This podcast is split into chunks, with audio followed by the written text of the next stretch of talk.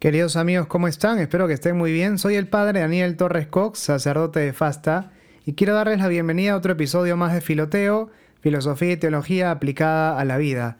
El día de hoy me gustaría hablar con ustedes del training espiritual.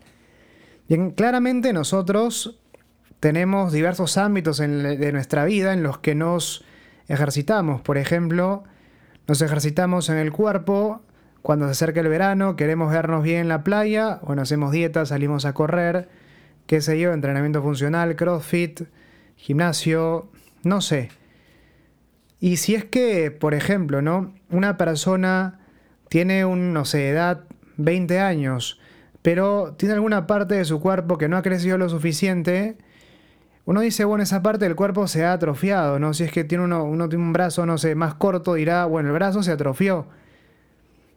Y claramente entonces reconocemos esa falta de crecimiento como algo que no está bien, algo que hay que tratar de superar, algo que hay que tratar de mejorar. Igual, por ejemplo, la parte intelectual. Nosotros, no sé, para entrar a la universidad nos preparamos intelectualmente y entonces ejercitamos nuestra inteligencia en orden a eso. Y de hecho, de alguna manera, el colegio se ordena también a esa ejercitación espiritual perdón, intelectual. De hecho, una persona, por ejemplo, que tiene, volvamos al caso, 20, 30 años, pero piensa como alguien de 10 años, uno dice la persona tiene una atrofia en su inteligencia.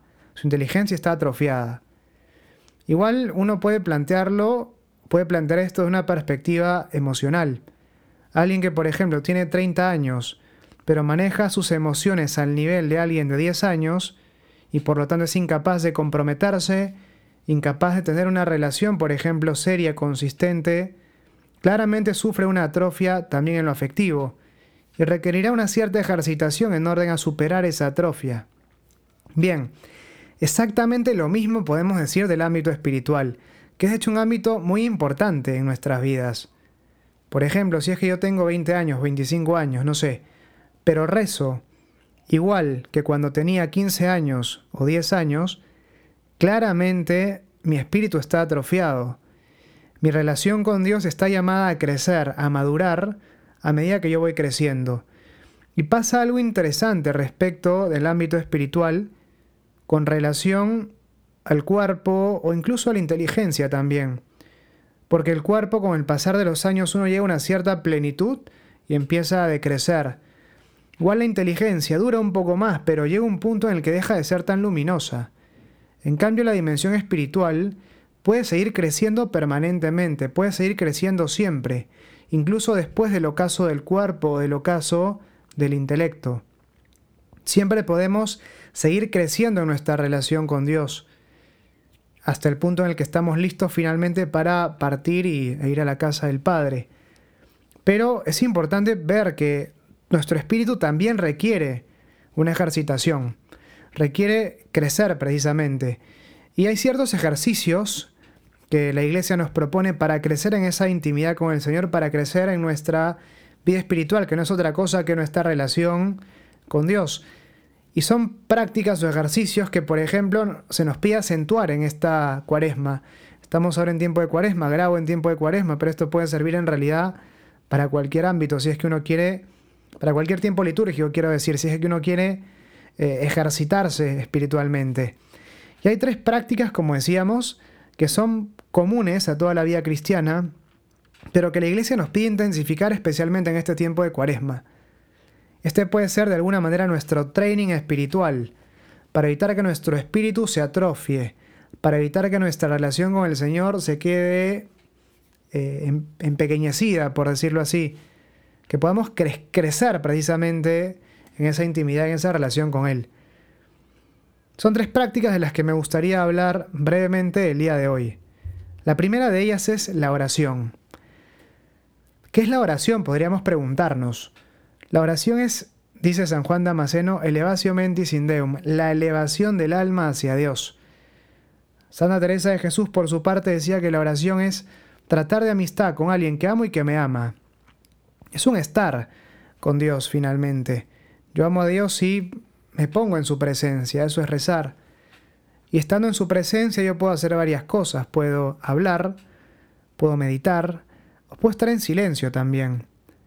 Y aquí me gusta a mí comparar la oración con un encuentro, por ejemplo, no sé, con una persona que uno ama, una enamorada, enamorado, novia, novio.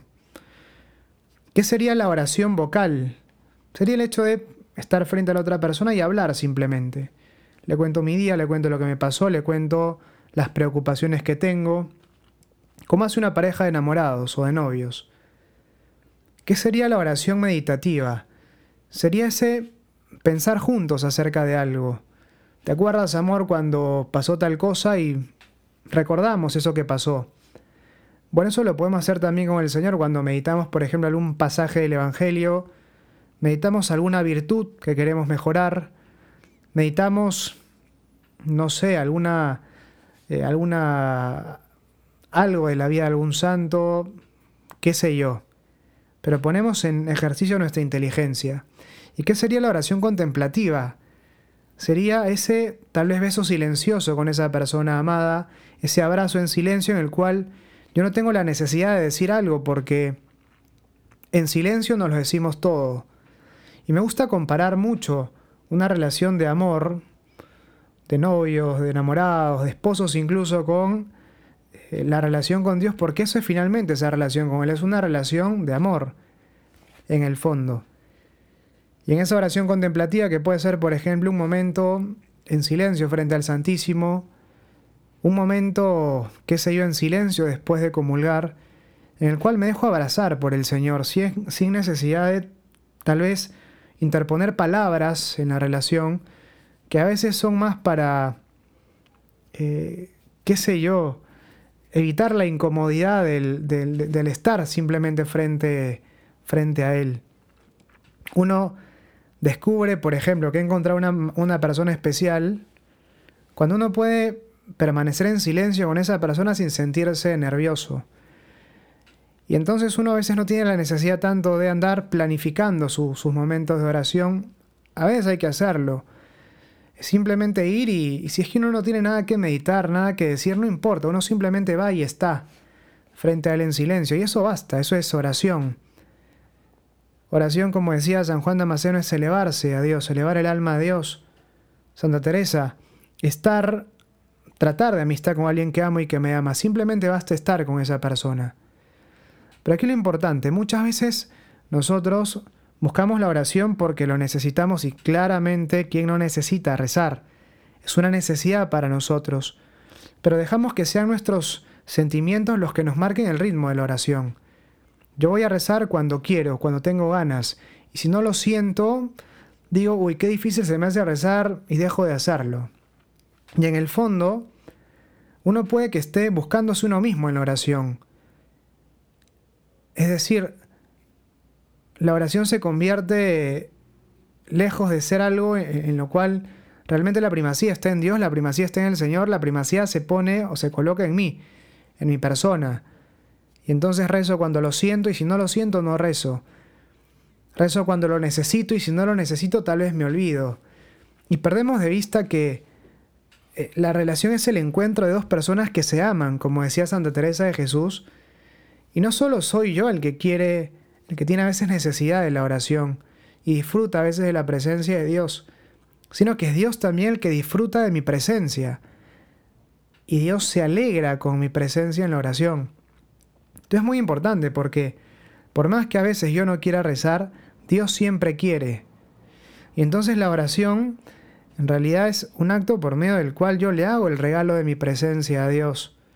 Y por un momento dejo que Dios goce de mi presencia, por más que ese momento de oración sea un momento vacío. Un momento vacío en el sentido de que tal vez no siento nada, pero es un momento muy fructífero porque a pesar de no sentir nada estoy en presencia de Dios. Estoy con alguien que amo y que me ama. A veces claramente no es fácil encontrar tiempo para rezar, pero no piensen que el tiempo para rezar es algo que sale solo. Para encontrar tiempo para rezar uno tiene que dejar de lado cosas importantes, para demostrarle de esa manera a Dios que Él es más importante.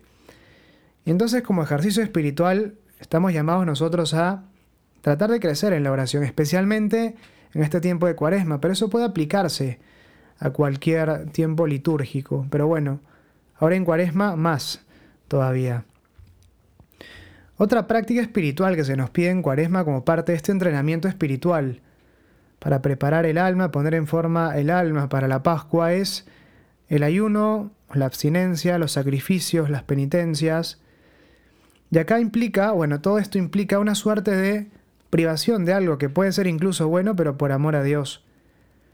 Uno cuando piensa en sacrificios o penitencias piensa, qué sé yo, en el hecho de latigarse, en el hecho de, no sé, hacer algo así medio extremo, y no tiene que ser necesariamente algo así, de hecho no tiene que ser algo así.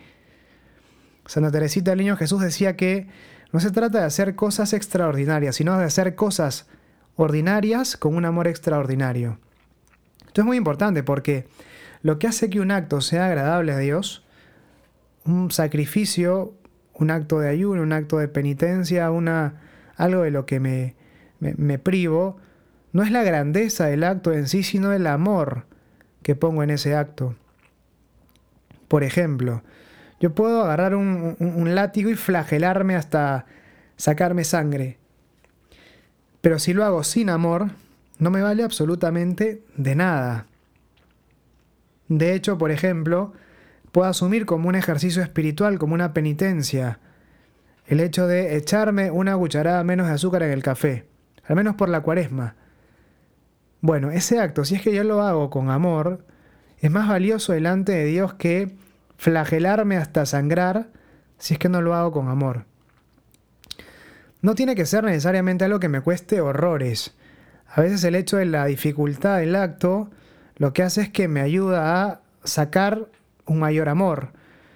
Pero si es que en realidad no se ordena, o sea, no me ayuda a amar mejor, un gran, o sea, el desprenderme de algo que me gusta mucho, en verdad no tiene sentido. O sea, lo que le da sentido al ayuno, a la abstinencia, a los pequeños sacrificios que yo pueda hacer o grandes sacrificios es el amor que pongo en ellos. Un gran sacrificio hecho sin amor, como dice San Pablo en el, el himno de la caridad, no vale absolutamente de nada. Puedo arrojar mi cuerpo a las llamas, dice él, pero si no lo hago con amor, si no tengo amor, no me sirve absolutamente de nada. Puedo hablar las lenguas de los hombres y de los ángeles, dice él. Pero si no tengo amor, soy como un bronce que suena o un platillo que hace ruido. No me sirve absolutamente de nada. Esto es muy importante, entonces si quiero ejercitarme también, ejercitar el espíritu con algún ayuno, alguna, algún sacrificio, alguna pequeña penitencia para ofrecerle al Señor en esta cuaresma, es importante que lo que haga, grande o pequeño, lo haga con amor. Y aquí podemos ser muy, muy, muy creativos. No sé, uno puede ayunar, por ejemplo, de Netflix y es un ayuno perfectamente válido. No tiene que ser necesariamente abstenerse de comer. Uno puede, por ejemplo, como decíamos también, ayunar echándole una cucharada menos de, de azúcar al café. Vale también, o echarle una pizca menos de sal a la comida. Vale también. Una vez una persona eh, me llamó la atención porque estaba ayunando de hablar con chicos. Una amiga de Argentina que se llama Floppy, Insaurralde. Y claro, o sea, me llamó la atención porque es, un ayuno creativo y, y vale también. Siempre y cuando uno lo haga con amor, precisamente. Bueno, ayuno entonces, segunda práctica para crecer en este entrenamiento espiritual. Finalmente, una tercera práctica que se nos propone en esta cuaresma, pero como decíamos, junto con las demás son prácticas de toda la vida cristiana, que estamos llamados sí a intensificar tal vez en este tiempo de cuaresma, no, no tal vez, sí, estamos llamados a intensificarlas en este tiempo de cuaresma, pero nos pueden acompañar toda la vida en general. Solo que ahora en cuaresma estamos llamados a darle un plus adicional. Es la limosna que en realidad se traduce en obras de misericordia en general. Ustedes saben que hay obras de misericordia corporales y espirituales. Las obras de misericordia, por ejemplo, corporales son dar de comer al hambriento, dar de beber al sediento, vestir al desnudo, hospedar al peregrino, visitar al enfermo, visitar a los presos, enterrar a los muertos. Las obras de misericordia espirituales son corregir al que se equivoca, enseñar al que no sabe, aconsejar al que lo necesita, consolar al triste, soportar, soportar los defectos del prójimo con paciencia, este es muy importante, perdonar las ofrendas y rezar por los vivos y por los difuntos. Pero lo interesante también es que no son, no son números clausus, como se dice en derecho, no es una lista cerrada. Cualquier obra de, amor es en el fondo una obra de misericordia. Estamos llamados también a crecer en la misericordia en este tiempo de cuaresma. Y es un ejercicio espiritual válido y muy bueno también. Santa Teresa de Jesús decía, ¿quieres rezar más y mejor?